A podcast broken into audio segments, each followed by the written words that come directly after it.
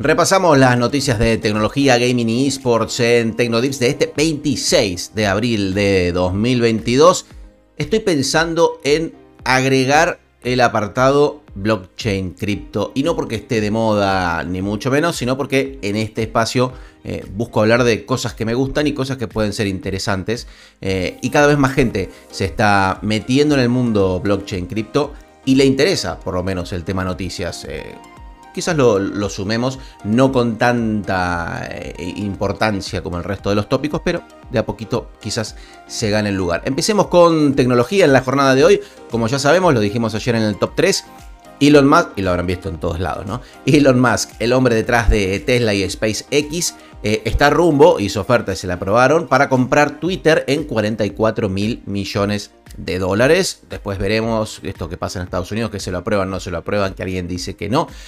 Jack Dorsey, eh, o Dorsey, eh, co-founder de la red social del pajarito, el famoso arroba Jack, eh, afirmó que considera que Twitter no debería ser propiedad de una sola persona, pero, aquí está el A pero, considera que Musk es la única solución en la que confía.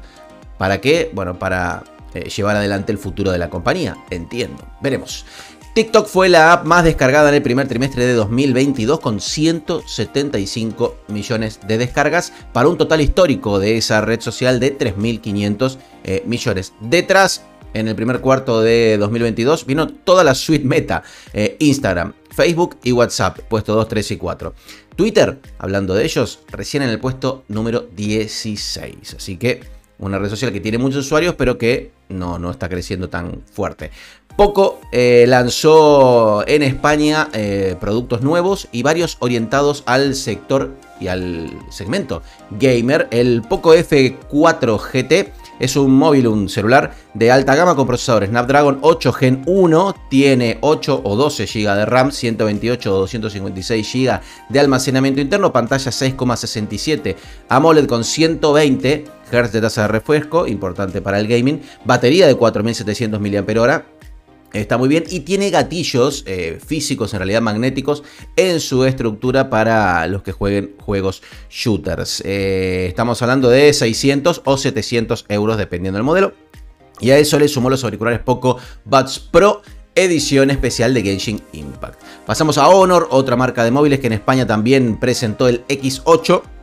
Snapdragon 680, 8, perdón, 6 GB de RAM que se convierten en 8 a través de ROM no sé cómo funciona, veremos cómo será si nos toca probarlo. 128 GB de almacenamiento interno, pantalla de 6,7, cámara frontal de 16 megapíxeles, traseras 4, una de 64 megapíxeles y después gran angular, profundidad y macro, batería de 4000 mAh y precio de 249 euros, buen precio para un gama media interesante.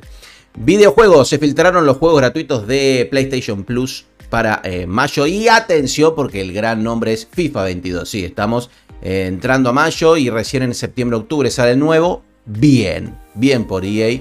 Eh, EA Sports. Estará obviamente para PlayStation 4 y 5 gratuito, los que tengan la suscripción al Plus. El Toulouse francés ascendió a la Ligue 1 de Francia de fútbol y en parte fue gracias al Football Manager. Amé el Championship Manager desde su principio en el 92-93 y sigue siendo. El cuerpo técnico usó la base de datos del juego para rastrear los historiales de los jugadores a los que iban a fichar a nivel lesiones, participación y demás. Bueno, le fue bien, ascendieron.